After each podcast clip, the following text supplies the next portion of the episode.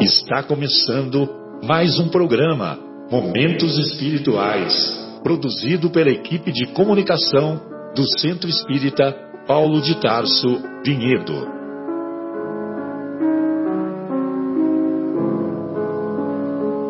Se guardas contigo o estigma do sofrimento, indagando pela solução dos velhos problemas do ser e da dor, se percebes a nuvem que prenuncia a tormenta e o vórtice traiçoeiro das ondas em que navegas, vem conosco.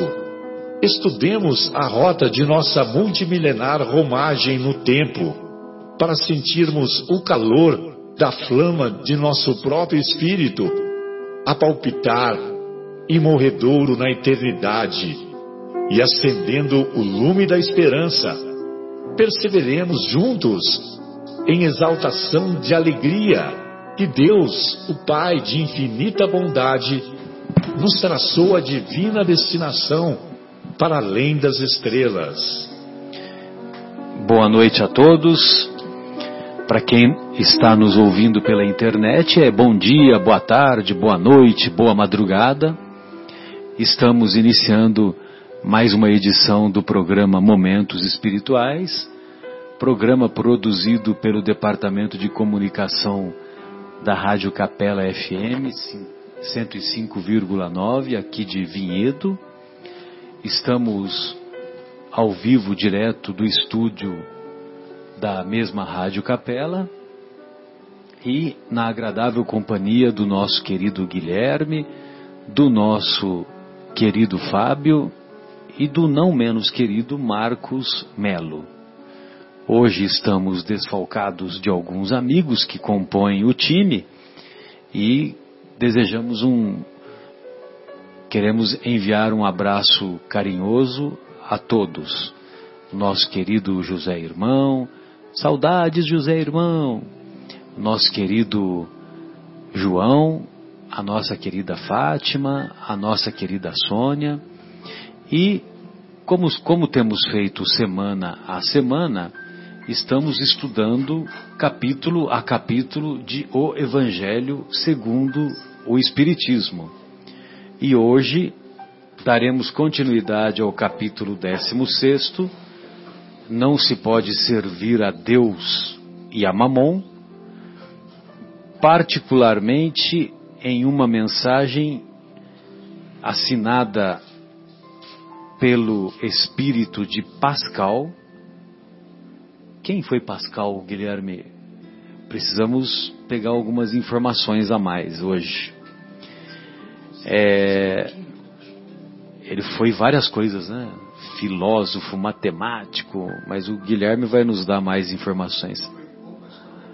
Pascal, é o mesmo Pascal. O, esse Pascal da mensagem, a mensagem foi assinada em Genebra, 1860 e ele abandonou o corpo bem antes. Dá uma olhadinha. Ele, nasce, ele, ele desencarnou em 1662. Isso, nasceu em 1623. Isso é ele mesmo, né? E desencarnou em 1662. Físico, matemático, filósofo, moralista e teólogo francês.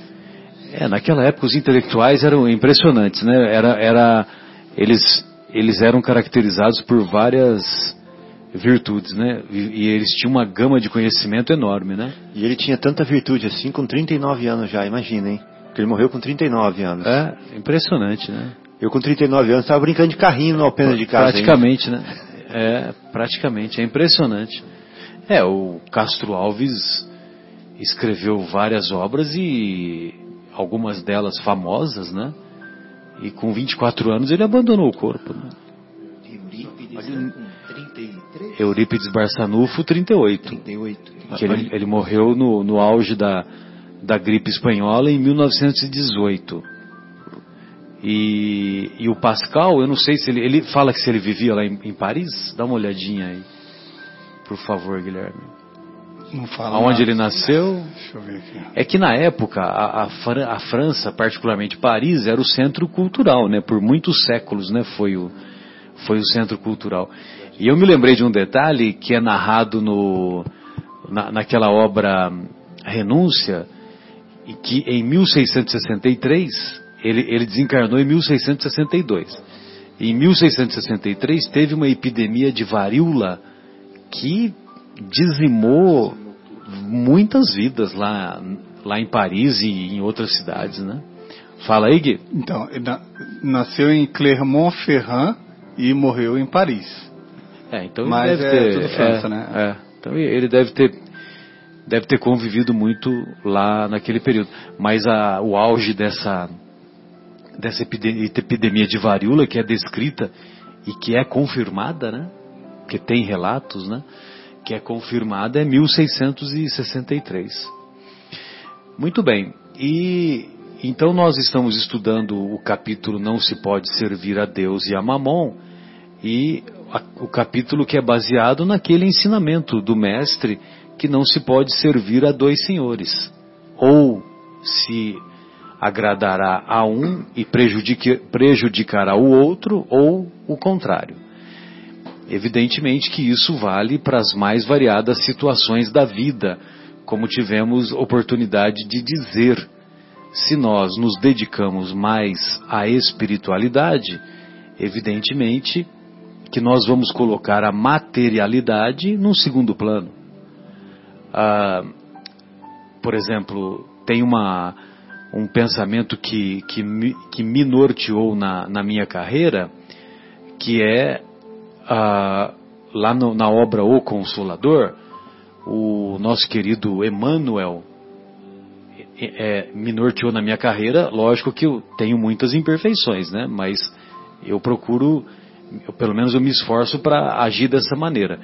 Então que o, o nosso querido Emmanuel ele diz para os médicos, de maneira geral, colocarem o ganho, o salário, o ganha-pão do dia a dia, né, o dinheiro na carreira médica, é colocar esse ganho em segundo plano.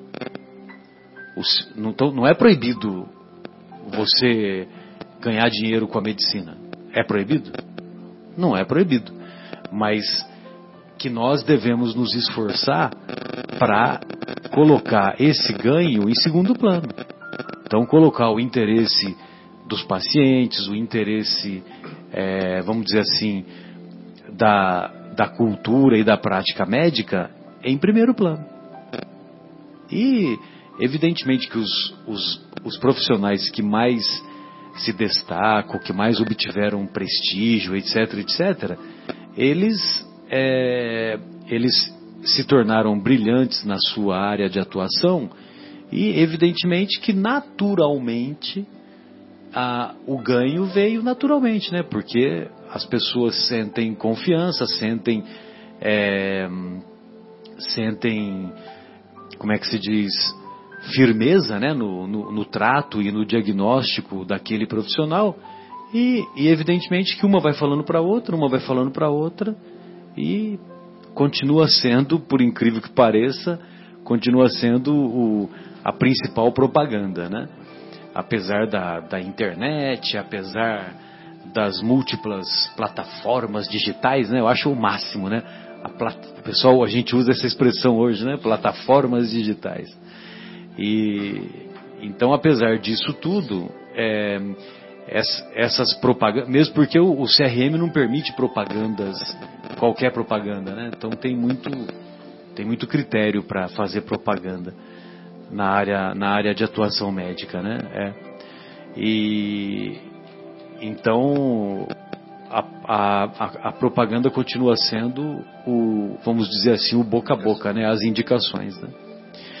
E então eu estou dizendo nesse sentido, né? Então se você coloca o, o dinheiro em primeiro plano, você acaba se tornando escravo do dinheiro e você deixa acaba deixando a parte espiritual em Ou a- segundo plano. Ou até a ética, muitas vezes, né? E- ou até a ética, exatamente, a ética profissional e a ética de comportamento, né? A mesma coisa as outras áreas, né? O, o, o engenheiro, eu estou dando o exemplo da minha área, que é a minha área de atuação, mas o engenheiro, o, o advogado, é, o jornalista, se o jornalista vai em busca do tráfico de influência, daquilo que ele pode obter de vantagens para si próprio e coloca isso em primeiro plano, evidentemente que ele vai ter uma crise ética. Né? E, e evidentemente que ele vai perder credibilidade e o tempo vai se encarregar de colocá-lo em segundo plano. A mesma coisa o administrador, o bom administrador, o administrador que é imaturo e assim por diante. Né? Então, acho que essa é interessante essa essa visão, porque é uma visão é uma visão que é muito mais ampla do que parece, apesar de que é um ensinamento singelo, é um ensinamento simples. É essa sabedoria de Jesus é que é, é que é comovente. Não à toa que o nosso querido Augusto Cury, é, quando estudou Jesus mais profundamente, deixou de ser deixou de ser ateu e materialista e, e escreveu várias obras nesse sentido, né?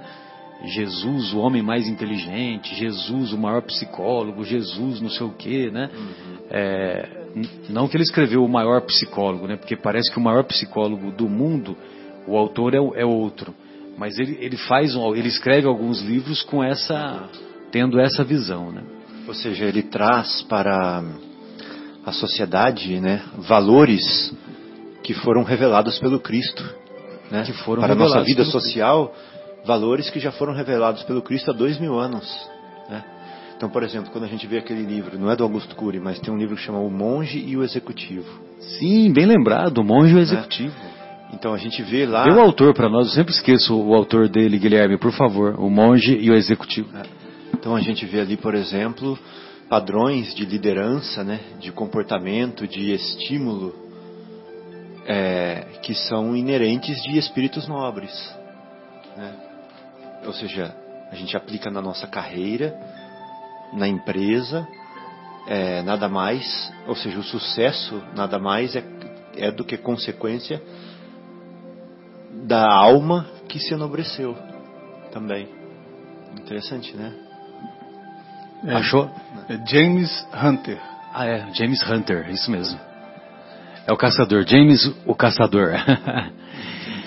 e, e, e, essa obra é brilhante, né? Porque o, é, ele era um executivo, aí ele larga tudo e vai para a vida monástica, onde ele, onde ele aprende as lições, as lições imperecíveis de um comportamento adequado. E aí ele passa a dar aula para as pessoas que buscam aquele mosteiro e, e, ele vai ensinando o significado das virtudes. Então, por exemplo, tem, tem um significado de paciência que eu acho maravilhoso, né? Que às vezes eu cito aqui, né? E nas, nas nossas tribunas, vamos dizer assim, né? Que paciência significa autocontrole diante das adversidades. Olha só que interessante. Né? É uma, uma definição perfeita. Adianta ficar desesperado, né? diante das tribulações ou das atribulações que a vida a todos nos alcança. Muito bem, e o, o Pascal, ele vem dar essa, essa contribuição nesse capítulo. Uh, nesse capítulo não se pode servir a Deus e a Mamon, porque esse capítulo, evidentemente, que se valoriza muito a parte da posse, do dinheiro, da, da, da materialidade. Uhum. E eu acho que vale a pena ler essa mensagem dele, é uma mensagem relativamente curta, e a gente vai, vai lendo e vai expressando os comentários. Quem quiser fazer o comentário, o, o Guilherme até gostaria de convidá-lo particularmente a fazer eventuais comentários, porque hum, tem alguns detalhes aqui que, que me parece que lembra bastante a sua área de atuação. Então vamos lá. A verdadeira propriedade, Pascal enviou uma mensagem através de psicografia em Genebra no ano 1860. Ele diz assim: Verdadeiramente, o homem só possui como seu aquilo que pode levar deste mundo. Do que encontra ao chegar e do que deixa ao partir, desfruta durante sua permanência na terra E aí, Marcos? Gostaria de ouvir os seus comentários, porque eu, eu assisti você ontem lá, na, lá no Paulo de Tarso. É, é isso mesmo. E é como se ele tivesse aqui é, um, um usufruto, né? Ele está... Eu estava pensando nessa palavra, me, me, me, me fal- me faltou agora. Mas Posse. é isso, uma posse transitória. Ó, tá vendo? Telepatia, né? É, tudo isso é emprestado, né? É, por Deus, É, são propriedades de Deus. A matéria é, é propriedade de Deus também, né? Ele, ele nos, nos dá, olha, vá usando, mas faça bom uso, né? Porque, é, inclusive da inteligência, né? Aliás, É, então eu fiz esse comentário também, além das posses materiais, é coisa que nós não vamos levar nada, né? O que levamos de fato, é, até eu fiz uma brincadeira lá com uma mala, né? Com as nossas, com o que que você vai levar nessa mala voltando pro, ela está, estará cheia, cheia do que, né? Porque ela, na verdade ela tem que voltar cheia, cheia de boas ações, a sua inteligência. Né? Você tem que multiplicar aqueles ensinamentos que lhe foram concedidos né, para o bem. E assim colocarmos dentro dessa mala e voltar com a nossa mala repleta. E Deus fala, puxa, você fez bom uso do que é, oportunidades. das oportunidades que eu te concedi. Você ajudou pessoas, você disseminou conhecimentos, enfim, né? Coisas boas. Matéria, nós não levamos nada, nem sequer o corpo, né, Mar- Marcelo? Nada. Adianta levar o cartão de crédito? Nada. Não, Não adianta? Pois é. Você pega o cartão de crédito, coloca lá no terno do, do velório, lá do caixão, o que, que você acha? Pois é. Tem chance do, do Pedrão... E às vezes a pessoa assim, olha... Quando, quando a gente encontrar com o Pedrão, né? Tem chance de ele dar um. E a quebrar gente um fica galinho. lembrando aquelas pessoas que estão, ou pensam que, ah, vão, vou desencarnar. Olha, você separa aquela roupa, aquela lá. Minha avó falava isso, né? Ela já tinha noventa e tantos anos. Então ela falava, aquela, aquele vestido verde, que era o que... Engraçado, né? Ou seja, as pessoas se preocupam com a Gozado, aparência. né? E né? a minha avó também, né? A, a É. roupa mais. A roupa de gala dela É. era um bendito de um vestido verde. Pois é. E, foi dessa maneira que ela, que uma médium vidente falou É. uma vez que ela estava do meu lado numa, numa reunião lá no Paulo de Tarso. Uma reunião do Anel de Luz, é. Entendeu? O que vem, o que vem comprovar, né? A veracidade, né? É. E a gente, a gente fica pensando, né? Vocês já viram uma exumação? Eu não vi nada, né? A médium que me falou tal e, e chamou atenção pela veracidade. E quem pre- presenciou, quem já viu uma exumação de um corpo alguns anos depois, né, Marcelo, que é necessário abrir o caixão, recolher os, os ossos, né? É uma coisa super desagradável. E quando você abre aquele caixão, Não ficou quase nada. não ficou quase nada, assim, aquela roupa É. toda meio que apodrecida num corpo totalmente decomposto, alguns corpos ainda, porque talvez por uso de alguma medicação, né, Marcelo? Você pode até dar Exalando um odor desagradável. Ainda depois de alguns anos, né? Mas normalmente são ossos, então o cara pega aquilo, uma pá, enfim, uma coisa super triste, né? É, e às vezes tem parentes que quer acompanhar e ver aquela situação, aquele corpo totalmente decomposto, aquela roupa bonita que pediram para colocar, tá ali ainda, vai ser jogada no lixo, né? Aquele, aquele, aquele, aquela vestimenta e os ossos são separados num saco plástico e ficam lá dentro da urna, num cantinho, né?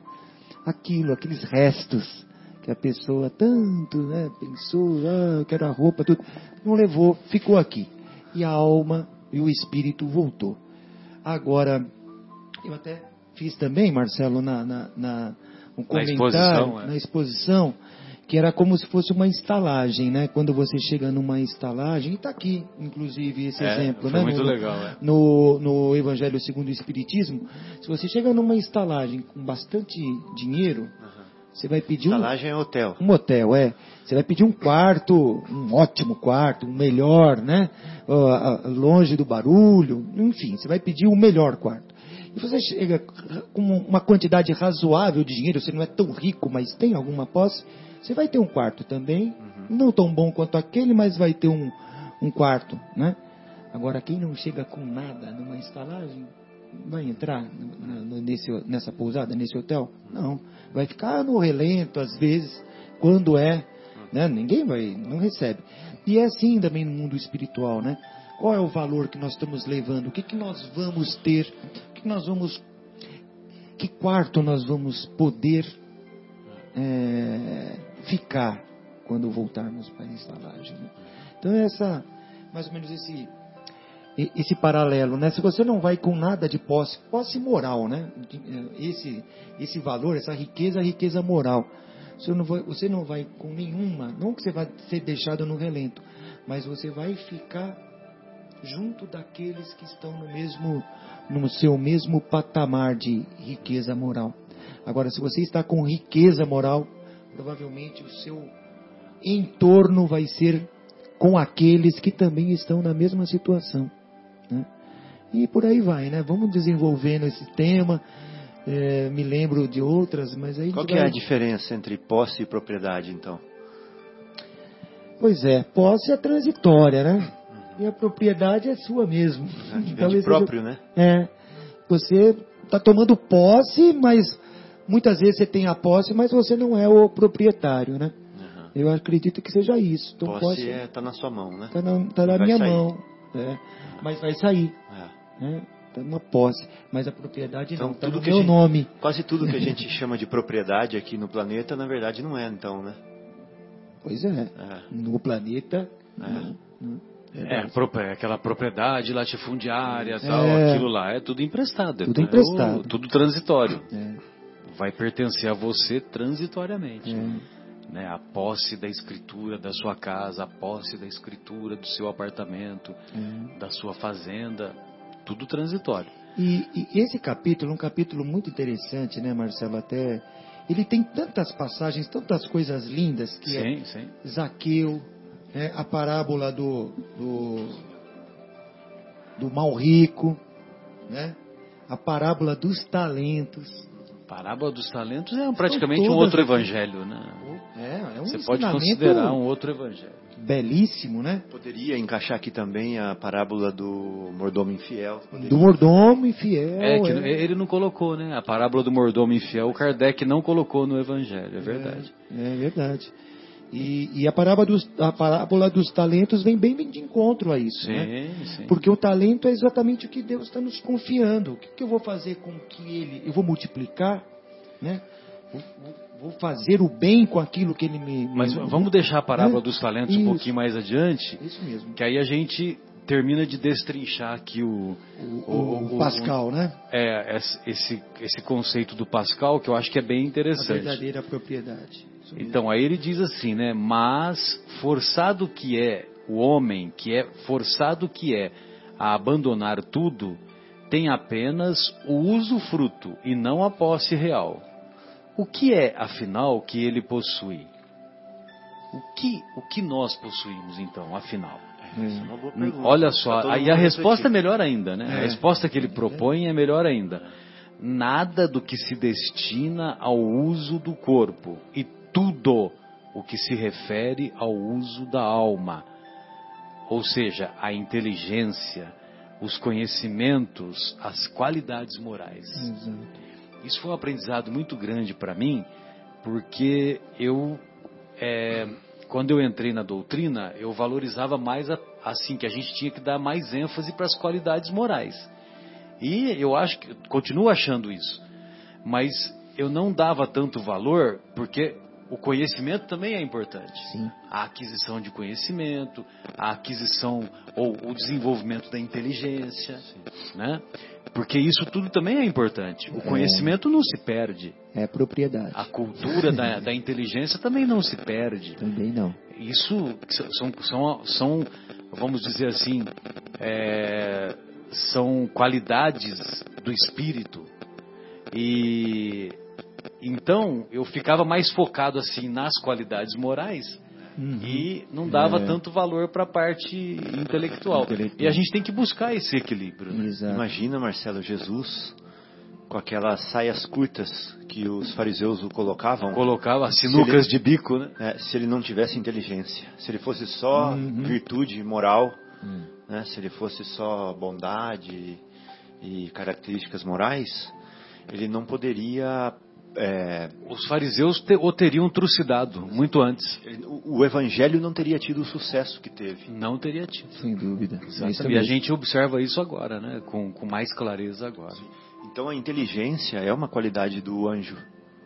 Exatamente. Sim. Ela é uma qualidade porque o ser inteligente ele consegue mais, né? Ele abrange mais, ele alcança mais, Sem ele dúvida. faz mais. É, e o- a gente tem que buscar um equilíbrio, porque o problema é que muitas vezes a gente val- valoriza mais a parte da inteligência, a parte do conhecimento, e a gente E não quer e não tal. queremos divi- dividir, né? Nós queremos guardar para nós para aproveitarmos. Nós nós observamos isso muito hoje em dia na na principalmente na mídia, né? Na na, na imprensa de maneira geral, porque informação para eles é, é muito, muito valioso. E aí, e essa informação passa a ser uma, uma moeda de troca. Sim. Passa a ser um negócio de estabelecer, de estabelecer tráfico de influência, essa Sim. coisa toda, de se tirar proveito da situação. É, Eu mesmo. falo nas preleções que inteligência sem as virtudes, né, morais, é, faz bom- bomba atômica. Isso mesmo. E as virtudes morais sem inteligência dá doce para criança antes do almoço. Doce para criança antes do, antes do almoço, verdade. É, fica com dó, coitadinho. Aí atrapalha o almoço, né? Bem lembrado. E, e- e a gente vê que o excesso de, de inteligência e conhecimento, né, se não tiver moral, traz orgulho. Né? A pessoa se sente orgulhoso, é, o, o tal, né, prepotente, se não tiver moral. né? Então, a, a, a inteligência, os conhecimentos, as qualidades morais, essa somatória é que, é que traz e o que leva. Que traz o que tem. É o que traz e o que leva. E que ninguém tem o poder de lhe tirar. É o que servirá a ele no outro mundo muito mais do que neste. Olha que interessante. Muito mais do que nem. Então, a- os conhecimentos, a inteligência e as, quali- e as virtudes morais, elas vão ter muito mais, é, vão ser muito mais valorizadas no mundo espiritual do que neste. E muitas vezes a gente quer buscar o prestígio, quer buscar né, uma colocação, quer o, o- quer ser um emergente, né, como diz lá os nossos irmãos cariocas, que são os emergentes, que é prestígio, aqui neste, né, que, que, que são situações transitórias. Dependerá dele ser mais rico em sua partida do que quando chegou, visto que do que tiver adquirido em bens morais resultará a sua posição futura. Quando um homem viaja para um país distante, arruma sua bagagem de acordo com o uso daquele país. Não carrega o que lhe será inútil. Fazei, pois, o mesmo em relação à vida futura, e fazei provisões de tudo o que poderá vos servir lá. Ou seja, é, eu particularmente não gostava de jogar aquele, aquele brinquedo War. Você lembra do War? Lembro. Eu particularmente não gostava. Eu brinquei poucas vezes lá, eu não via muita graça naquilo. Mas o- teve uma época que esse joguinho aí fazia muito sucesso. Talvez até hoje tem, né, Guilherme? É capaz que até hoje Ah, tem. Ou, ou então deve ter uma versão do celular, alguma coisa assim. E lá é que eu soube que existia uma cidade chamada Vladivostok. Ou, ou estado, né? Acho que é- mas é uma cidade mesmo, né? Vostok é uma cidade. E eu achava o máximo, né? Vladivostok fica lá no extremo oriente, quase divisa com o Japão, né? E, evidentemente, na Rússia, evidentemente, frio pra caramba. Então, por exemplo, você vai passar as férias em Vladivostok. Aí você vai, você leva bermuda, óculos de sol, camiseta E, e, e chinelo de pato, né? Chinelo, então aquele bico de pato para nadar, né? Pé de Boia, pato, né? pé de Pé, de pato, de boia. frio. Aí você chega lá no aeroporto de Vladivostok e a temperatura média é 20 graus negativos. então, quer dizer, quando a gente vai pro, pro mundo espiritual, É. quer dizer, quando a gente vai para um país, então você tem que saber qual é a cultura, a mala que você vai fazer, etc. Você se prepara para isso. Sem dúvida. Ou você vai para uma festa onde o traje era fino, você chega de esporte, aí você olha e fala, meu Deus, né? O que, que eu estou fazendo aqui? Totalmente fora do contexto. Então, quer dizer, aí a, a mesma coisa, quando se, gente- se nós pautarmos a nossa vida tendo isso em mente, que quando lá chegarmos, lá no mundo espiritual chegarmos, o que vai ser positivo para nós são as virtudes morais e os conhecimentos, então aí as coisas ficam mais fáceis. né? Sem dúvida. E, e aqui, bom, bem como o Pascal né, escreve, nós chegamos aqui trazendo alguma coisa. Então já vemos, já, já, já nascemos com uma inteligência, né, já adquirida em vidas anteriores. Né, então isso tem que ser melhorado, né, tem que ser é aquele, aquela coisa do talento, né, tem que ser multiplicado. Nós vamos fazer uma pausa musical e em seguida vamos dar continuidade na segunda parte dessa mensagem, que ela é mais profunda do que parece. É. Vamos lá, Guilherme? Retornamos com o programa Momentos Espirituais, hoje discutindo sobre o capítulo 16, Não se pode servir a Deus e a Mamon. Então, falávamos agora há pouco da mensagem assinada pelo espírito de Pascal, o antigo físico, matemático, filósofo, teólogo, que desencarnou em Paris ah, em 1662. E 200 anos depois ele veio nos trazer essa contribuição valiosa através não só desta mensagem, como de outras, né? Tem outras mensagens que é por ele assinada. E ele está dizendo sobre a verdadeira propriedade. E ele dizia que o que vai, o que é, o que nos é útil quando chegamos no mundo espiritual é nada do que se destina ao uso do corpo e tudo o que se refere ao uso da alma, ou seja, a inteligência, os conhecimentos, as qualidades morais. E ele continua: ao viajante que chega a uma estalagem, que é aquele exemplo que você deu, né, Marcos? É verdade. é dado um bom alojamento, se puder pagar. Àquele que tem pouca coisa, é dado um pior alojamento. Quanto àquele que nada tem, é deixado ao relento. Assim acontece ao homem quando chega no mundo dos espíritos. O lugar para onde irá depende de suas posses. Mas não é com ouro que pode pagar. Então aquele negócio de entregar o cartão de crédito pro, pro Pedrão não vai, não vai rolar. Não vai rolar. Ninguém irá perguntar-lhe quanto tinhas na terra, que posição ocupavas, eras príncipe ou operário? Mas pergunta: o que trazes? Não será computado nem o valor de seus bens, nem o valor de seus títulos, mas sim a soma das virtudes. Que coisa. Olha só, então nem o valor dos bens será computado e nem o dos nossos títulos. Né? Porque tem pessoas que você vai conversar e aí, se você fala, ô fulano, tudo bem? Aí ele fala, não, fulano não, né? Eu sou doutor honora, honoris causa disso, sou doutor honoris causa daquilo, tenho toda uma ficha tal.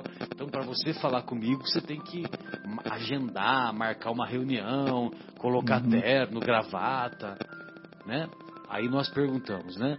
Lá no mundo espiritual, o que que isso significa? É. E lá na, na obra Nosso Lar, eu me recordo que o, o, o André Luiz conversando lá com o Lísias, conversando com o irmão Clarencio. Em um dos capítulos, que eu não vou me lembrar qual é, ele, ele diz que os títulos que nós temos aqui na Terra, eles ficam num arquivo lá no mundo espiritual. Eles vão para o arquivo.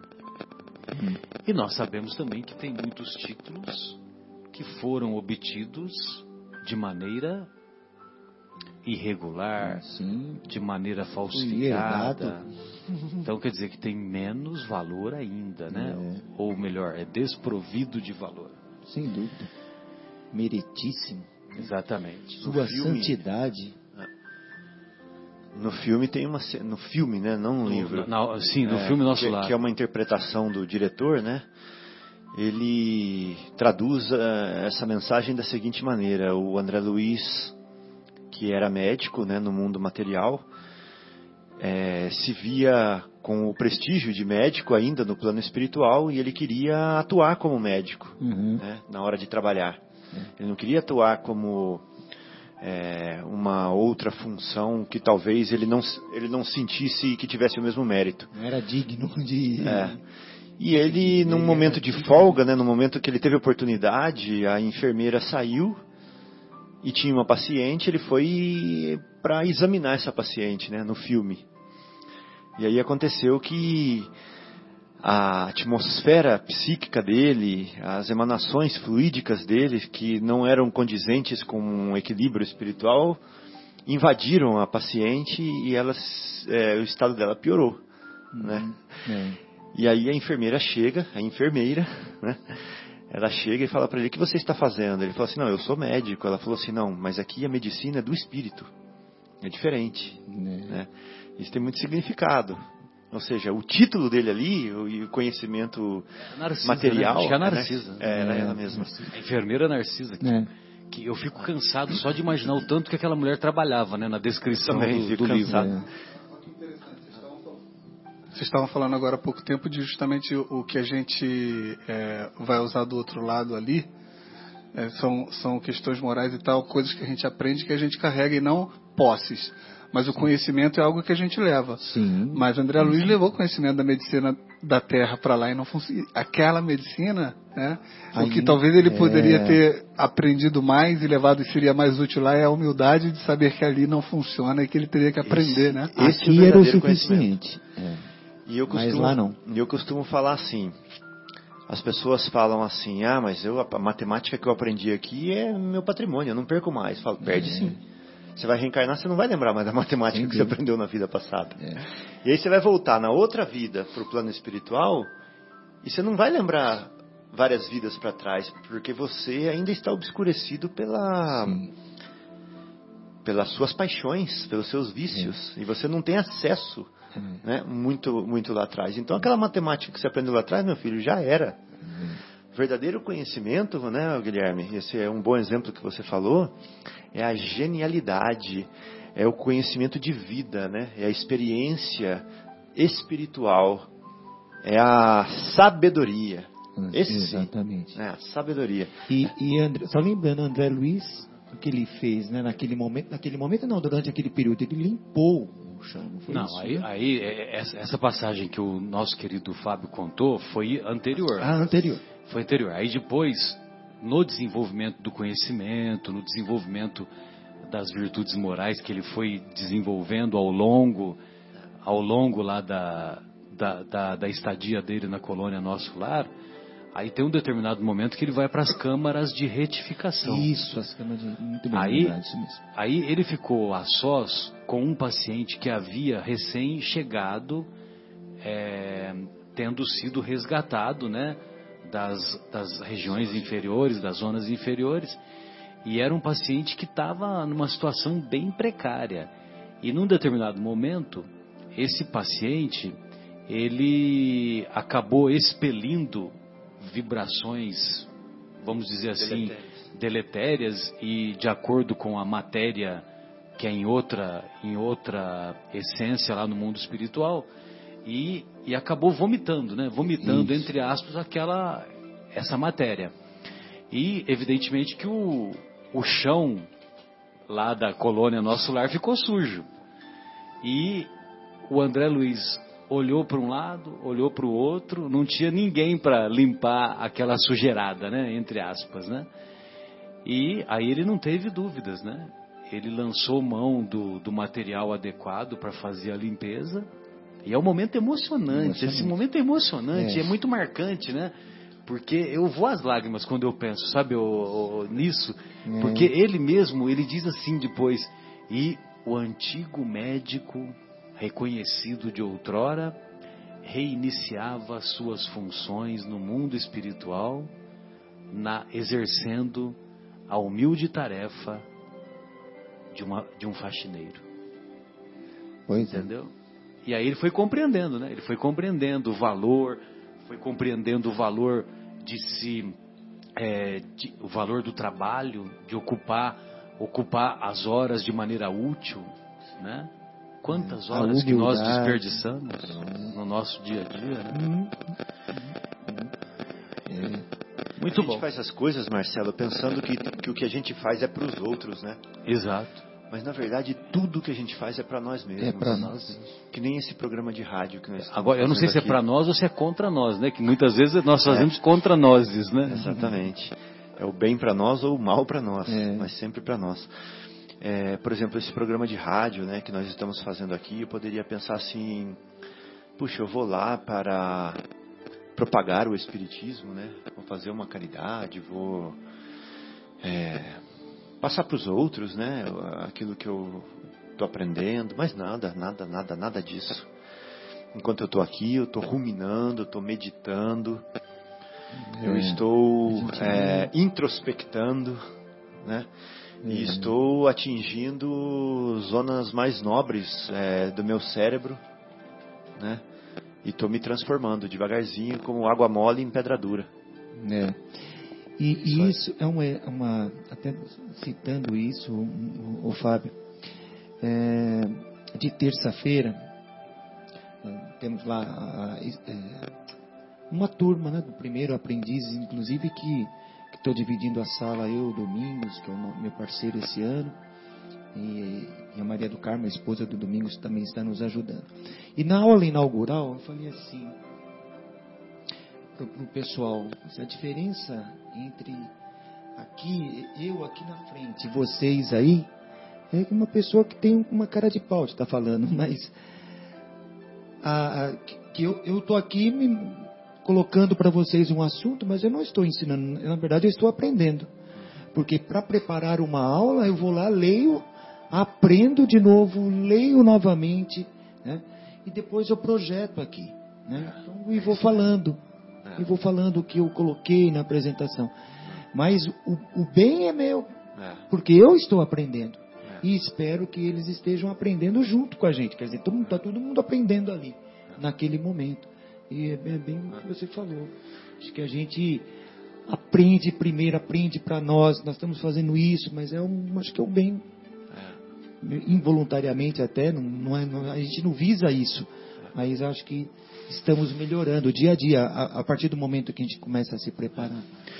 E eu penso assim também, Marcos, se eu for. É, se eu for com uma, com uma mão na frente, como diz lá em Minas, né, e a outra atrás, cair de paraquedas em São Paulo, com uma mão na frente e outra atrás, é, o que que vai me o que que vai me salvar? Lá. A minha a minha experiência, a minha é, capacidade de interagir ali, minha capacidade de buscar soluções, de, de buscar, resiliência, de resiliência, de esforço, de buscar alternativas, de buscar solução, de buscar meios, né? Então são essas essas qualidades minhas vão fazer a diferença nessa hora. E quando a gente vai para o plano espiritual, da mesma forma, né, com uma mão na frente e outra atrás, é a mesma coisa. A gente está em meio a uma nova sociedade, uma que é que é de acordo com aqueles é, padrões morais que você tem, né, intelectuais que você tem, ou seja, você você vai estar onde você se afiniza, né? E você com uma mão na frente, com uma outra atrás, lá você vai você vai sobreviver com o quê? Com a sua bagagem, né? Com a sua bagagem intelectual, com seus conhecimentos, com a sua uhum. moral, né? Uhum. Então é isso, é mais ou menos a mesma coisa, só uma comparação. Então, continuando aqui a, a colocação do, do, nosso querido espírito Pascal, ele, ele diz né, que quando a gente chega lá no mundo espiritual, ninguém irá perguntar para nós quanto tinhas na terra, que posição ocupavas, eras príncipe ou operário. Mas pergunta: o que trazes? Não será computado nem o valor de seus bens, nem o de seus títulos, mas sim a soma de suas virtudes. Portanto, é desse modo que o operário pode ser mais rico do que o príncipe. Né? Nós temos que nos recordar que quando Kardec escreveu, ainda havia, até hoje tem estados que têm monarquia uhum. constitucional, é. monarquia parlamentarista. Sim. Então, na época era mais frequente. Então, então ele, o operário pode ser mais rico do que o príncipe. O operário pode estar numa, numa situação muito mais favorável é. do que o príncipe. Em vão alegará o homem, inutilmente alegará o homem que antes de sua partida pagou sua entrada no outro mundo com ouro, pois terá como resposta: os lugares daqui não são comprados, são obtidos pelo bem que se fez. Com a moeda terrestre pudestes comprar campos, casas, palácios. Aqui, tudo é pago com as qualidades da alma. És rico dessas qualidades? Sê bem-vindo e vai aos primeiros lugares onde todas as felicidades te esperam. És pobre delas? vai para os últimos lugares, onde serás tratado de acordo com as tuas posses. Que coisa, né? Você vê tão simples e tão Sim. profundo, né? É. E tem aquela passagem, acho que do mal rico, né? Aquele que, que vive na riqueza e Lázaro parece que sobrevive das migalhas da, do que ele come. Aí, né, Bem lembrado, dá né? para você fazer a analogia do operário e do príncipe. É, e aí ele os dois vão para o mundo espiritual. Aí cita aqui nessa passagem que Lázaro está nos braços de Abraão, né? E aí o, o, o rico pergunta: Bom, mas por que Lázaro está aí? Eu estou aqui, eu estou. É, como é que se diz? No fogo, estou ardendo, né? Está no calor, enfim. É, mande Lázaro aqui, que ele põe a mão. Até poderíamos ler, acho que nem sei onde é que está. Mas que, que ponha a mão na água e, e, e, e põe meus lábios para refrescar-me. Então ele não entendia o porquê aquele que comia migalhas estava numa posição melhor que ele, ele estava por último aí, como diz Pascal, né? Essa passagem é muito legal. É, e tem uma legal. outra também da rainha, vocês se lembram? Também é da rainha. Que ela que saía de madrugada, com a filhinha dela e ela ia no, na casa dos pobres para levar Essa era uma duquesa. Ah, du... Essa é. era uma duquesa. Essa é do capítulo é, que a vossa mão esquerda não saiba o que dá à direita. É, nós, nós vimos essa algumas semanas atrás. Tem a mas aí, mas é uma mensagem, é uma mensagem de o Evangelho segundo o Espiritismo. Isso. É uma, é uma, é uma, não é nem mensagem psicografada, né? O, o Kardec, o próprio Kardec que escreve. Acho que ele tinha conhecimento de, de uma de uma senhora da aristocracia que fazia isso. Então ele ele mesmo bolou. Isso. Ou então pode ser que eu esteja me tá enganado tá certo, e seja ou seja uma mensagem psicografada. Mas, enfim, de qualquer é maneira. Mesmo. E tem a da rainha também é. que desencarnou, ela foi ao mundo espiritual, achava que lá ela continuaria sendo a rainha, né? Que ela que é, esse é do meu reino não é deste mundo, né? Que é o, o capítulo 2, né? Que ela viu, ela viu pessoas bem mais simples, mais isso. humildes, que é. ela considerava desprezíveis, uhum. em, em, situações muito mais favoráveis Olha do só, que a dela. Você vê que tudo se entrelaça. Se entrelaça. Tudo se entrelaça. É. é por isso que o Evangelho de Jesus é sensacional. Um está tudo ligado com o outro. Então eu acho que vale a pena esse, esse, A essa leitura a que o parábola do Marcos mal rico. sugeriu, Aham. é, que se encontra lá no- nas anotações do evangelista Lucas, no capítulo 16. Tem algumas parábolas que só tem em Lucas. É mesmo. É impressionante, né? É, Então, por exemplo, a parábola do filho pródigo, só em Lucas. De Se não me engano, é do bom samaritano também, viu? a Zaqueu, tenho- né? tenho Zaqueu bem- aqui também é de. Lucas, eu não sei se está em outro, É. mas está citando Lucas, a Jesus na casa de Zaqueu. É. É que no programa passado nós falamos do Zaqueu, Sim, entendeu? não, não, perfeito. Aqui também, só Isso. citando que Lucas também cita essa passagem, né? E, e somente Lucas. Pra Talvez com as, com as conversas que ele teve com João. Não, é para bom Maria. entendedor minha palavra basta, né? Quando a gente fala só tem em Lucas, fala assim, só tem em Paulo de Tarso. É. Sim, era Exatamente, discípulo de que o Paulo. material né? foi, foi, foi fornecido por Paulo, Por a Paulo, Lucas. é. Pois não, Guilherme? E eu estava vendo aqui, olha, são 11 parábolas que são encontradas em Lucas que não são encontradas nos outros evangelhos. É. Seja, o homem Tem a pesquisava. aí? Os dois devedores, o bom samaritano, o amigo importunador, o rico insensato, a figueira estéril, a moeda de prata perdida, o filho pródigo, o administrador injusto, o rico e Lázaro, o juiz injusto, o fariseu e o cobrador de impostos. Legal, então. É, é o filho pródigo, foi o que eu falei. é. Filho pródigo, é, nossa, muito famoso. Então, a parábola do mal rico, né? Havia um homem rico que se vestia de púrpura e linho e que se cuidava magnifi- magnificamente todos os dias. Havia também um mendigo chamado Lázaro, deitado à sua porta, todo coberto de chagas, que desejava saciar-se das migalhas que caíam da mesa do rico. Mas ninguém lhe dava nada e os cães vinham lamber-lhe as chagas. Aconteceu que esse mendigo morreu e foi levado pelos anjos ao seio de Abraão. Sensacional, né? Foi levado pelos anjos ao seio. Quanta informação tem nessa frase tão figurada, né? O rico também morreu e foi sepultado no inferno. Também figurado. Também, figura. Também figurado. E quando estava nos tormentos, levou os olhos ao alto e viu de longe Abraão e Lázaro em seu seio.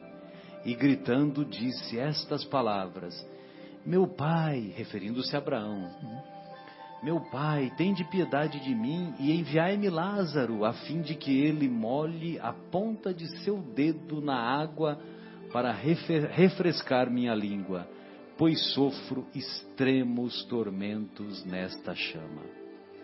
Mas Abraão lhe respondeu: Meu filho, lembrai-vos do que, do que recebestes vossos bens, de que recebestes vossos bens em vida, e que Lázaro somente recebeu males. Por isso está agora na consolação e vós nos tormentos. E além disso, está firmado um grande abismo entre nós e vós, de maneira que aqueles que querem passar daqui para onde estais não o podem, como não se pode passar daí para cá. O rico lhe disse: Eu vos suplico que o mandeis à casa de meu pai, onde tenho cinco irmãos, a fim de que lhes dê testemunho, para que eles também não venham para este lugar de tormentos. Abraão lhe disse: Eles têm Moisés e os profetas, que eles os ouçam. Mas o rico respondeu: Meu pai, se algum dos mortos for encontrá-los, farão penitência. Abraão lhe respondeu: Se eles não ouvem nem a Moisés, nem aos profetas, não acreditarão em mais nada, ainda que algum dos mortos ressuscite. Que algum dos mortos apareça, se, se materialize, né? vamos dizer assim. Nem assim acreditarão. É, nem assim acreditarão. Então, quer dizer, né, é bem lembrado mesmo, né, que é essa, né, a, a, a colocação que o Pascal faz, né, que É. o operário muitas vezes está numa situação superior à, à situação do príncipe, Uhum. e essa passagem do, do, mal Lázaro rico, né? e do mal rico. Pois Pois não, Fabinho, gostaria de ouvi-lo, Guilherme, Marcos. Eu achei interessante, Marcelo, que falou aí que a recompensa desse senhor que se vestia de púrpura já foi dada para ele.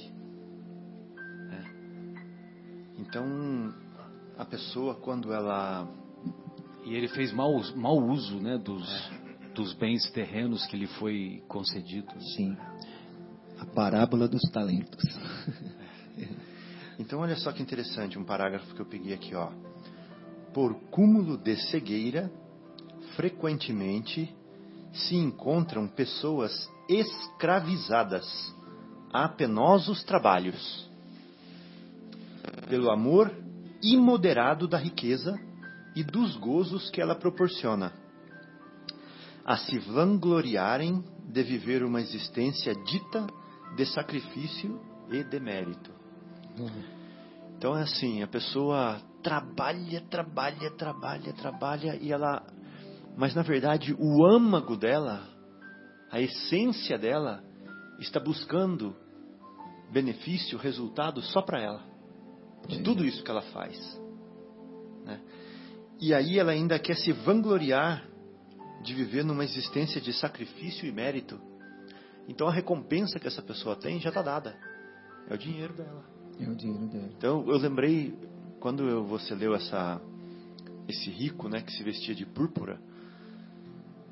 Ou seja, eu, e Abraão falou para ele assim: a sua recompensa você já teve, né? A sua púrpura você já teve. O perigo disso acontecer com a gente, né? E, e, e numa fase da minha vida isso já aconteceu comigo também. Por isso que hoje marca muito para mim, né? De falar assim, é, puxa, minha vida é de sacrifício e é de mérito. Mas eu não sabia naquela época que eu estava fazendo aquilo só para mim. Né? Que era uhum. uma, uma, uma busca é, que poderia ser melhor. Né? Poderia, poderia ser é, mais altruísta. Mas ela era mais egoísta. Estava um pouquinho para outro lado ainda. Uma fase, graças a Deus, já superada. Mas a parábola dos talentos, que também tem tudo a ver, esse capítulo aqui ele é belíssimo nesse sentido, né? E ela começa assim, não, não vamos nem ler ela inteira, mas assim. Não, vamos, vamos lê-la inteira, sim. É, só que eu acho que vale, valeria a pena nós fazermos mais uma mais pausa uma uhum. e aí a gente é, entra é, e destrincha. Retornamos com o programa Momentos Espirituais. Hoje, 9 de março de 2018, estamos ao vivo aqui direto do estúdio da Rádio Capela FM 105,9 e estamos estudando o capítulo Não se pode servir a Deus e a Mamon. Muito bem. Agora nós vamos dar início a outras reflexões que, como o Evangelho é um poema de permanente vanguarda, nós aprendemos muito com cada ensinamento do Mestre e, em particular, a parábola dos talentos é de uma riqueza de reflexões que vale a pena nós tentarmos destrinchá-la. Então, nós vamos encontrar a parábola dos talentos lá no, nas anotações do evangelista Mateus, capítulo 25, versículos de 14 a 30, né? 14 a 30. Muito bem. Diz o mestre: O Senhor age como um homem que, tendo que fazer uma longa viagem para fora de seu país, chamou seus servidores e lhes entregou seus bens. E tendo dado cinco talentos a um, dois talentos ao outro, e um talento a outro, segundo a capacidade diferente de cada um, logo partiu. Aquele, pois, que havia recebido cinco talentos, foi-se embora negociou esse dinheiro e ganhou outros cinco. Aquele que havia recebido dois, ganhou da mesma forma outros dois. Mas aquele que havia recebido apenas um, cavou um buraco na terra e lá guardou o dinheiro do seu amo. Muito tempo depois, tendo o amo voltado, chamou seus servidores para que lhes prestassem contas, para que lhe prestassem contas. E aquele que havia recebido cinco talentos veio e apresentou-lhe outros cinco, dizendo-lhe: Senhor, vós me colocastes cinco talentos nas mãos, e tendes aqui mais outros cinco que ganhei. O amo respondeu-lhe: Bom e fiel servidor, porque fostes fiel com pouca coisa, dar-vos-ei muitas outras. Entrai no gozo de vosso Senhor. Aquele que havia recebido dois talentos também veio se apresentar e disse: Senhor, vós me colocastes dois talentos nas mãos. Tendes aqui mais outros dois que ganhei. E o amo respondeu-lhe: Bom e fiel servidor, porque fostes fiel com pouca coisa, dar-vos-ei muitas outras. Entrai no gozo de vosso Senhor. Aquele que tinha recebido apenas um talento veio em seguida e lhe disse: Senhor, sei que sois exigente, que ceifais onde não semeastes, e que colheis onde não haveis semeado. Porque eu vos temia, fui esconder vosso dinheiro na terra. Eis aqui, eu vos entrego o que vos pertence. Mas o amo respondeu-lhe: Servo mau e preguiçoso, sabíeis que ceifo onde não semeei, e que colho onde não espalhei. Devíeis, pois, colocar meu dinheiro nas mãos dos banqueiros, a fim de que em meu retorno retirasse com juros o que me pertencia. Tirai-lhe, pois, o talento e dai-o àquele que tem dez talentos, pois dar-se-á a todos que têm e terão em abundância. Mas àquele que nada tem, tirar-se-lhe-á até mesmo o que parece ter, e que se lance esse servidor inútil nas trevas exteriores.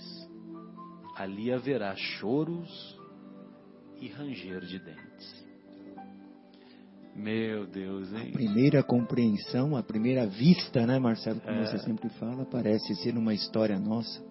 Né? Que homem duro esse, Que né? homem duro, é, exatamente. É porque tem muita simbologia. Muita trás, simbologia. né? E, Até o e talento muita aqui que- psicologia. É, que muitos confundem o talento aqui como o talento mesmo que o Senhor está nos dando, aquele talento. Mas aqui, o, o talento aqui é uma moeda, né? É um, é um, Exatamente. é um valor. Aqui é um valor. Então é uma matéria, é uma- como se fosse material. Evidente que isso aqui é uma parábola que nos remete As reflexões. outras reflexões, a outras esferas, né? Que, que esses bens aqui eram bens imateriais, né? Que o Senhor está nos, nos ensinando, né? E a poesia que está por trás, né? Que você vê, o Senhor age como um homem que, tendo que fazer uma longa viagem para fora de seu país, né? Ou seja, é o pretexto que Jesus coloca. É, quando nós temos a oportunidade de reencarnar, de nascer, de nascer de novo, é uma oportunidade que Deus está dando para nós. E, e Ele conhece a nossa capacidade. E essa capacidade, ela, ela tem que ser multiplicada, ela tem que ser ampliada, ela, a gente não pode se acomodar.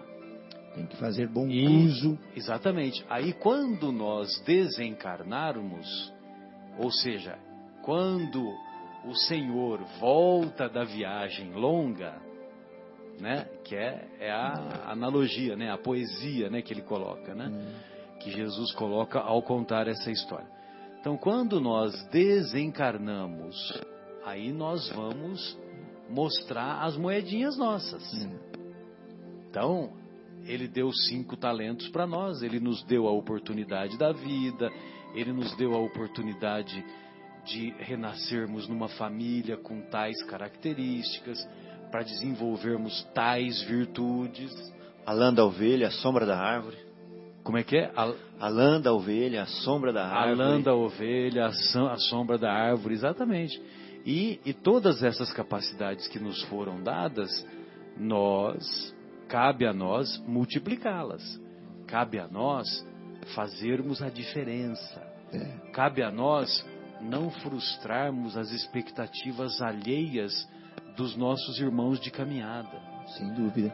E, e a responsabilidade dos três era a mesma. Sim, Era a mesma, exatamente a mesma. Evidente que um recebeu mais do que o outro, mas aquele que recebeu pouco, ele tinha a mesma responsabilidade daquele que recebeu muito. Né? E teria que ter multiplicado aquele pouco que ele recebeu, mesmo que fosse, porque aqui diz, segundo a sua capacidade, né? segundo a sua capacidade. Não houve injustiça De maneira alguma. de maneira alguma do Senhor. né?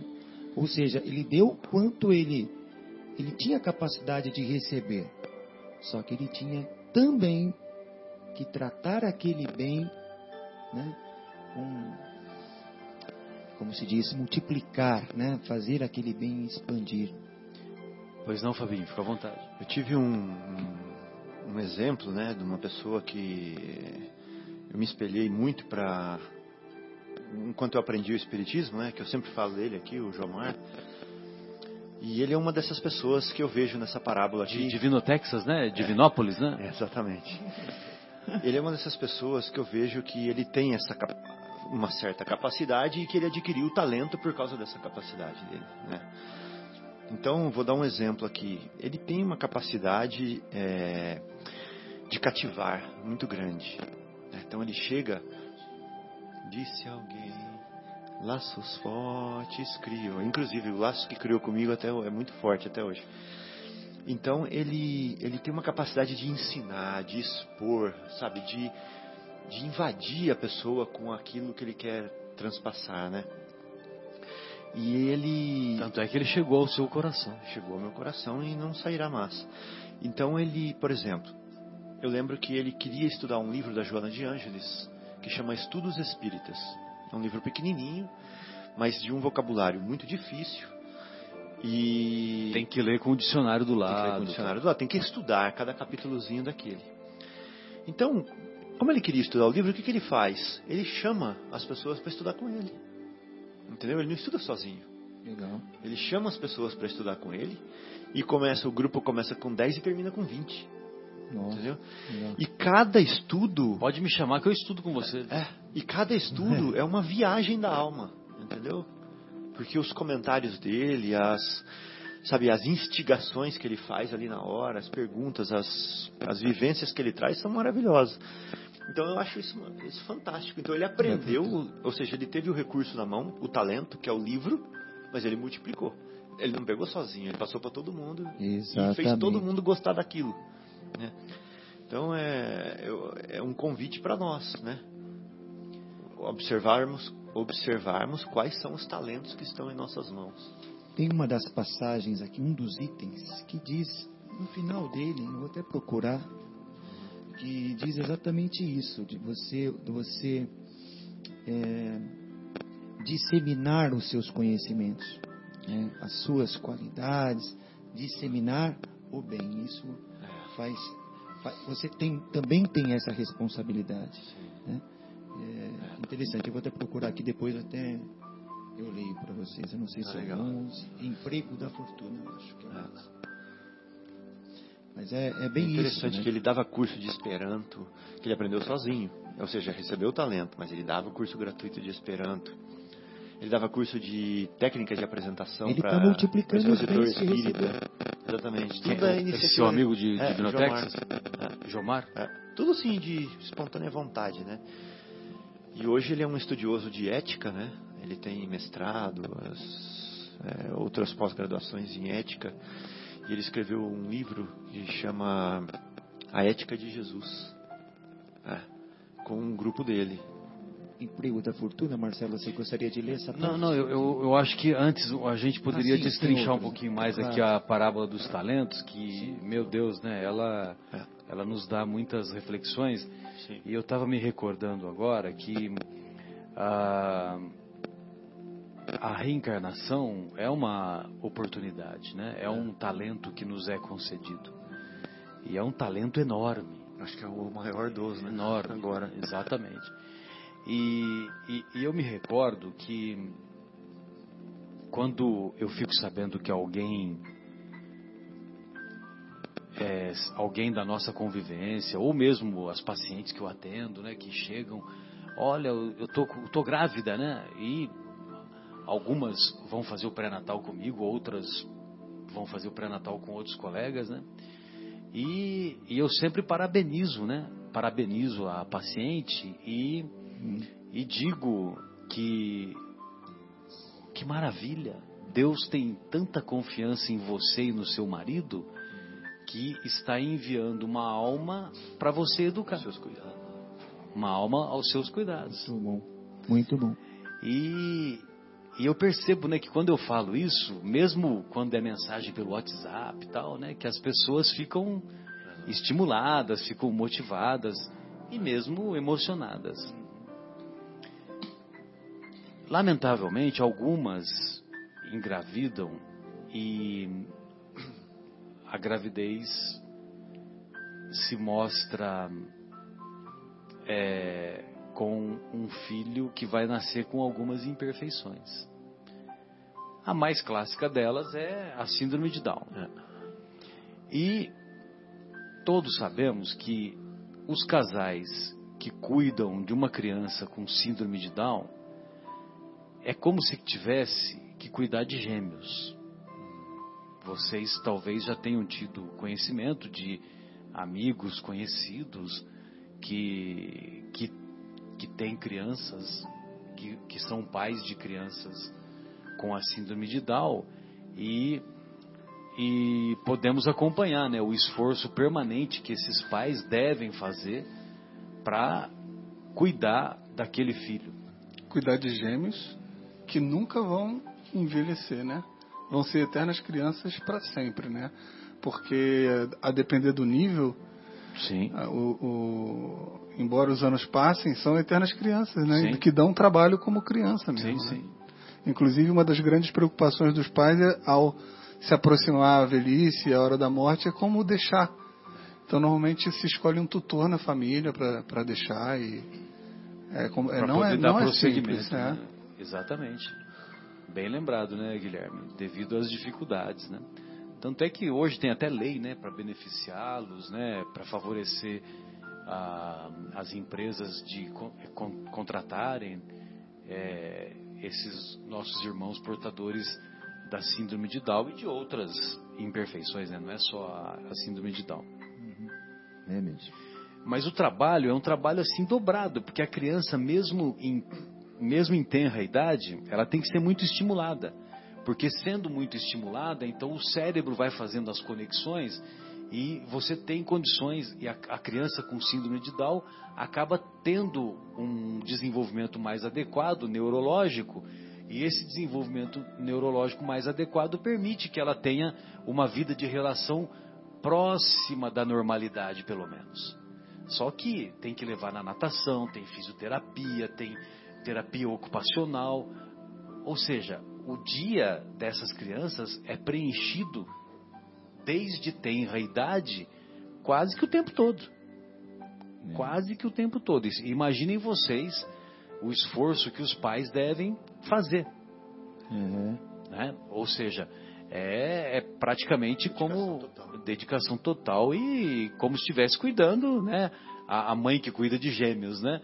Dá de mamar para um, depois tem que dar para outro e assim vai, né? De trigêmeos, então, é uma, uma situação mais, mais intensa.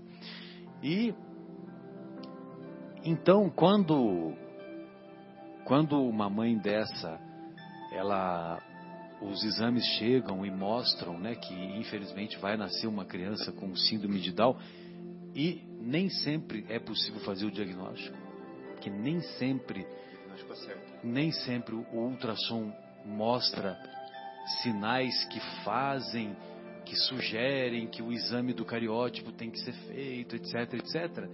E mesmo com o desenvolvimento que há nos dias de hoje, às vezes o diagnóstico é feito ao nascimento. Então, ao nascimento é que a mãe, o pai, a mãe e o pai tomam conhecimento e vão ter que arregaçar as mangas e, né, e vamos dizer assim, se esforçar para educar aquela criança. É. Mas aí eu fico pensando que os pais que recebem uma criança com essas características, eu os invejo. Eu os invejo. Porque a confiança de Deus é dobrada nesses pais. Né? E nós que muitas vezes reclamamos, né? Não, porque isso, porque a vida é difícil, não sei o quê. Nós somos portadores de filhos perfeitos. É. E esses podem estar recebendo os cinco talentos. Esses podem estar recebendo cinco talentos. E a grande maioria, inclusive pais com que têm muito mais dificuldades econômicas, né? Acabam superando Sim. E desenvolvem tamanho amor É. por aquele por, a- como diz por o início, aquele né? por aquela vida que lhe foi concedida. É. A cada um conforme a sua a sua Capacidade. capacidade. Então é, é, é muito é, essa, a parábola dos talentos ela, ela nos traz muitas reflexões, né? Muitas, muitas. E muitas. por isso que, o, que eu gosto muito quando o nosso querido Rossandro Klinge, quando ele, ele, nos, ele nos exorta e nos estimula com muita frequência a, a que nós espíritas, com o conhecimento que nós temos, com o amadurecimento que já alcançamos, que nós precisamos nos esforçar para fazer a diferença. Nós precisamos nos esforçar para influenciar a sociedade, não influenciar a sociedade, pra- mas pra, é, de, de maneira geral, né? Que eu vou lá na praça pública e vou ficar, não é isso? Mas nós podemos influenciar no nosso dia a dia, Sim. com, com o exemplo. É, e até desse Pregue o evangelho o tempo todo, se possível, se for preciso, use palavras. como diz esse trechinho pequeno que diz, ó, difunde ao teu redor com abastança o amor do trabalho, o amor do próximo, o amor de Deus. Põe a tua riqueza sobre uma base segura e que te garantirá grandes lucros a das boas obras. A riqueza da inteligência deve servir-te como a do ouro.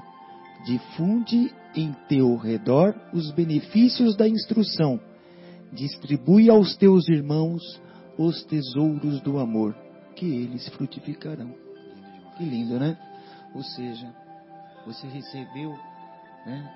Difunde com abastança. É o que faz o, o, o, o seu amigo. Né? Ele está difundindo. O amor ao trabalho. Vê que também isso. Você é, é, mostra a importância de estar se esforçando. Não é com moleza, não é deitado numa rede que você vai. Não, é trabalhar, arregaça as mangas, vamos. Isso também é difundir, sabe? Difundir a, a vontade, a, a gana, que é com o esforço que você vai. Enfim, esses são todos os benefícios que você está passando aos outros. Às vezes não só a inteligência, mas a disposição também. Contagiar as pessoas com a disposição, né? Com a persistência. com a persistência. É, Puxa, esse cara é um exemplo para mim. É. Pronto. não, não desiste. Né? Eu admiro muito o. Eu admiro muito o nosso irmão que fa- é, faleceu, abandonou o corpo há alguns anos, faz talvez quatro, cinco, seis anos, não lembro. Mas eu tinha uma admiração muito grande pelo nosso querido José Hermílio, Antônio Hermílio de Moraes, que inclusive chegou a ser candidato a governador, né? Você se lembra? É, me lembro, me lembro. E, e, e na ingenuidade dele, né? Porque o, o pessoal, o pessoal apoiou bastante ele.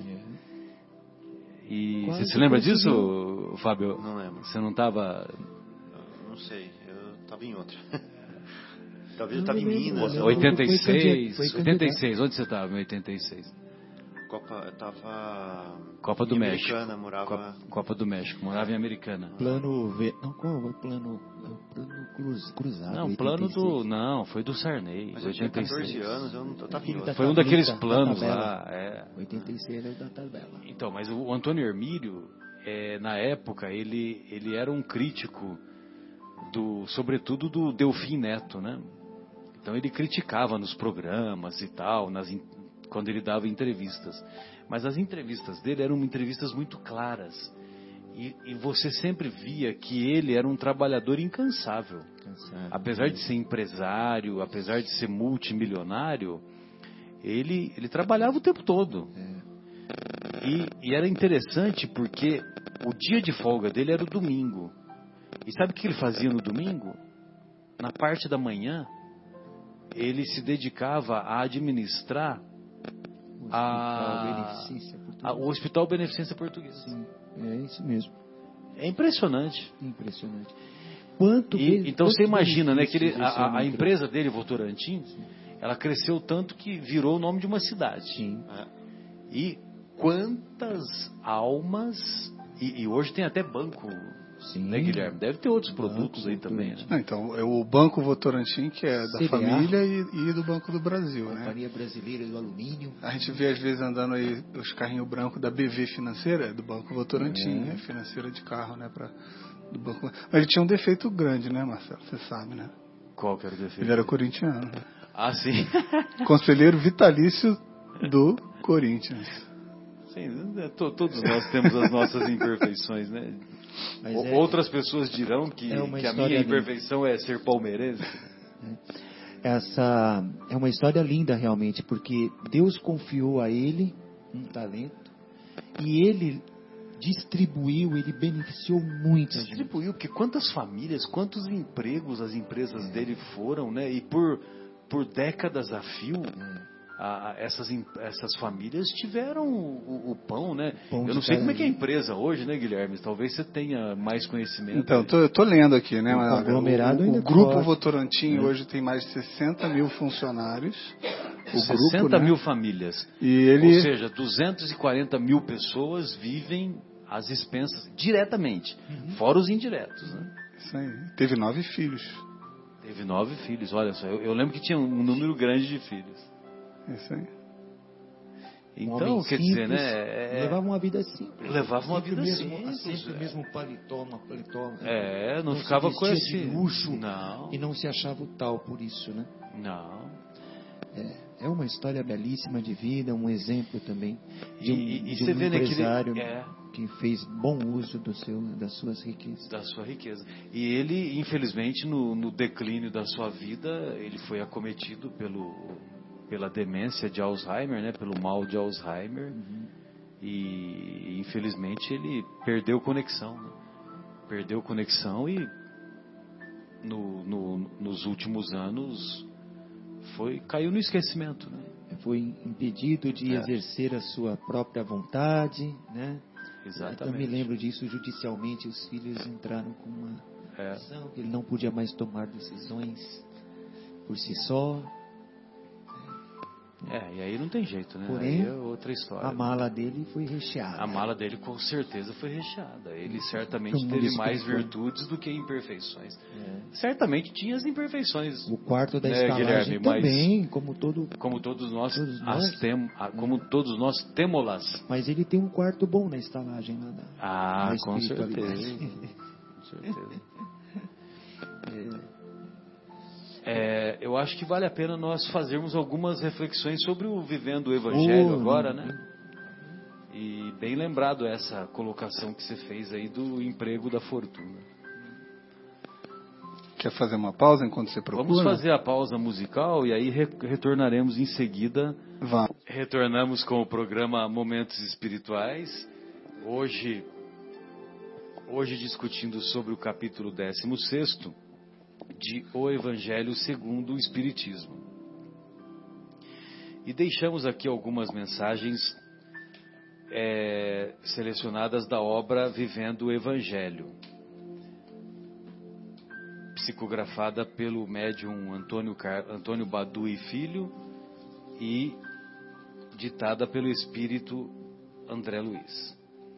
E nós vamos encontrar lá na, na mensagem intitulada Desigualdade o seguinte comentário: Existem desabrigados, mas existem mansões com famílias indiferentes ao sofrimento alheio.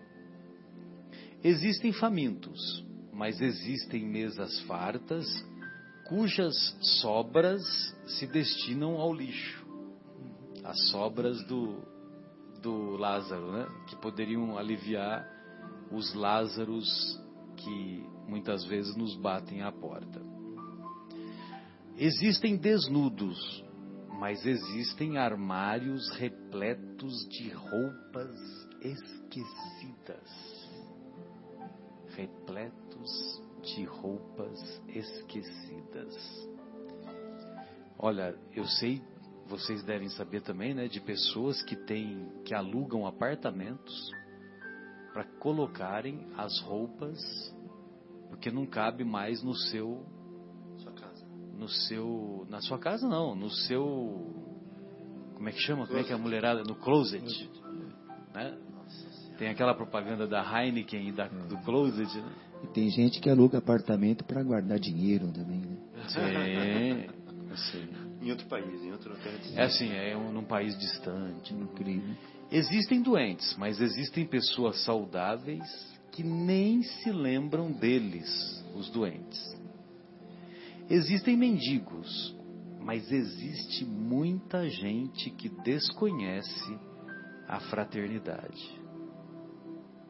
Existem analfabetos, mas existem professores que não se interessam pelos alunos.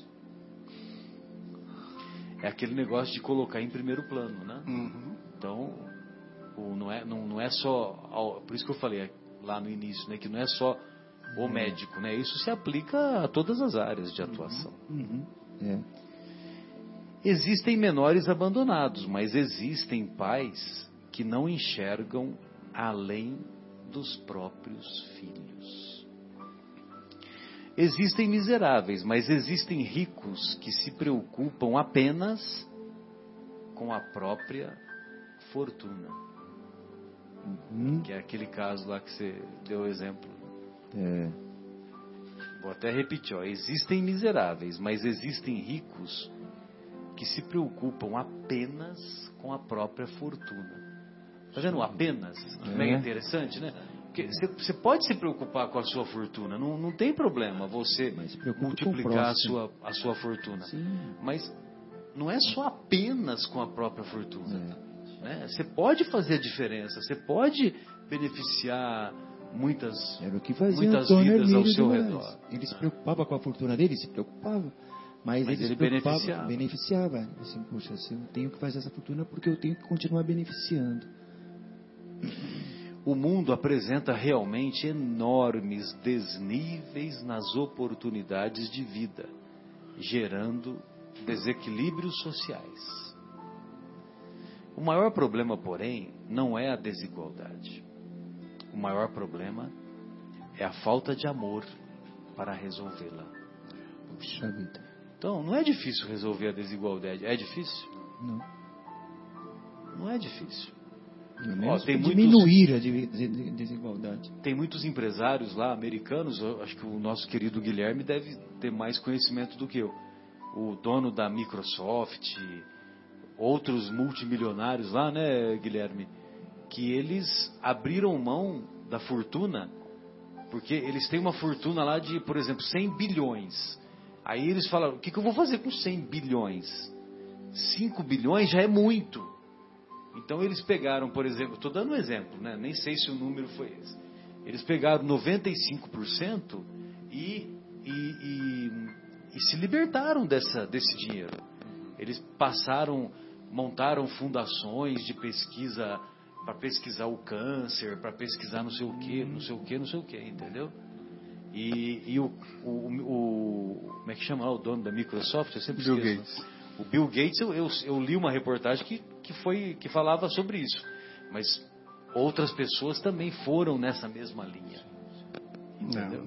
Não, não, não sei os valores. Mas daí que a gente valoriza o óvulo da viúva, né? Que, Sim. É que ainda que seja 95%, é, se forem essas cifras, 5 bilhões ainda é um dinheiro Enorme. ingastável. Ingastável. Ingastável. Mas é o raciocínio que eles fazem, né?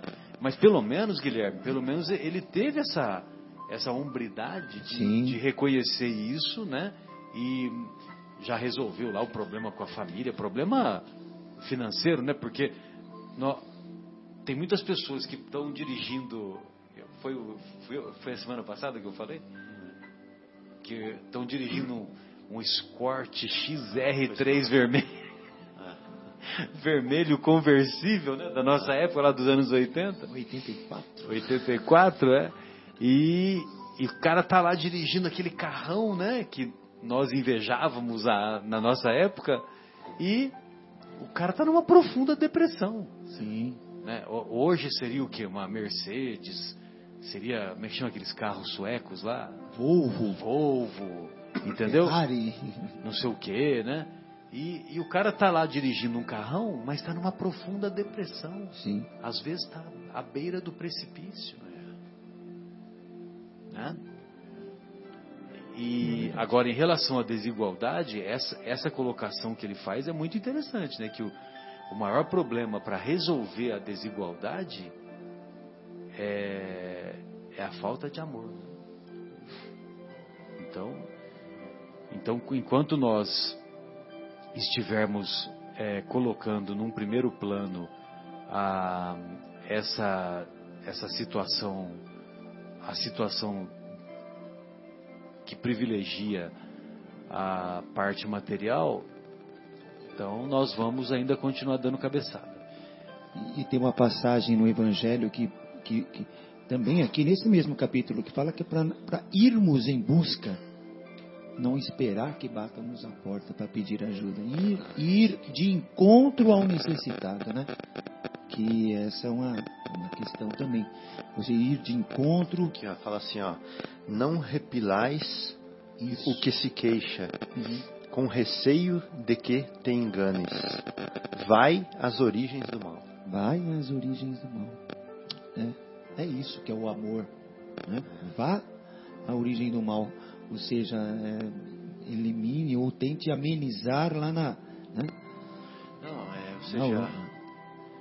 ou seja, o que você está É fazendo aí, ação. meu filho? De onde Não você fique veio? passivo diante Ah. disso. Exatamente. né? Vá, se mova. Ou seja, põe o amor em, em, em ação, né? Em primeiro plano. É, que é a caridade, né? Põe o amor em ação. Eu acho que é que nem esse trabalho que o Egimar coordena nos sábados, No período da tarde. é, de visitar as famílias. Um grande abraço, Egimar. onde não é só ajuda material, né? Não é só dar a cesta básica, só fazer bazar. É ir na casa da pessoa, é entender quais são os dramas daquelas vidas, daqueles espíritos imortais. É Abraçá-los. abraçá-los, exatamente. É ir na fonte. É ir na origem do sofrimento deles, né? E aí tentar mudar lá. Acho muito bonito. Lindo mesmo. Bem, amigo, bem, amigos. Então, nós vamos é, encerrar o nosso encontro na esperança e na certeza ao mesmo tempo de que as nossas reflexões ou as reflexões que pudemos efetuar aqui neste nosso encontro sejam úteis para todos os corações que nos ouviram. Gostaria de deixar um abraço carinhoso ao nosso querido Fauzi, ao nosso querido Bruno Eustáquio e a Taila, ao nosso queri- a nossa querida Luciana, a minha irmã, e também a Maria Fernanda, a Sapequinha, e também um beijo carinhoso à minha esposa Sônia, ao Vitor, ao Giovanni e aos 25 vizinhos de cima e aos 25 vizinhos de baixo. O Marcos, fique à vontade aí para as suas despedidas. Obrigado, Marcelo, Fábio, Guilherme. É, obrigado a Deus por estarmos aqui discutindo né, essas, essas questões e transmitindo às pessoas também aprendendo. Uma boa semana a todos, abraços a todos os, os ouvintes e aos entes queridos. Amanhã estarei em Minas, vendo minha mãe também. Abraço minha mãe e todos os meus parentes. E que estejamos aqui de volta na semana que vem, se Deus quiser. Uma boa semana a todos, uma boa noite. Fiquem com Deus. Boa noite, queridos amigos. Até a próxima semana. E aqui é o Guilherme se despedindo. E além do Dia Internacional do DJ, em 1979 nos deixava com a mala cheia para ir para o outro lado Herculano Pires e em 1984 Ivone do Amaral Pereira. Nesta data? Nesta data. Até sexta-feira que vem, se Deus quiser.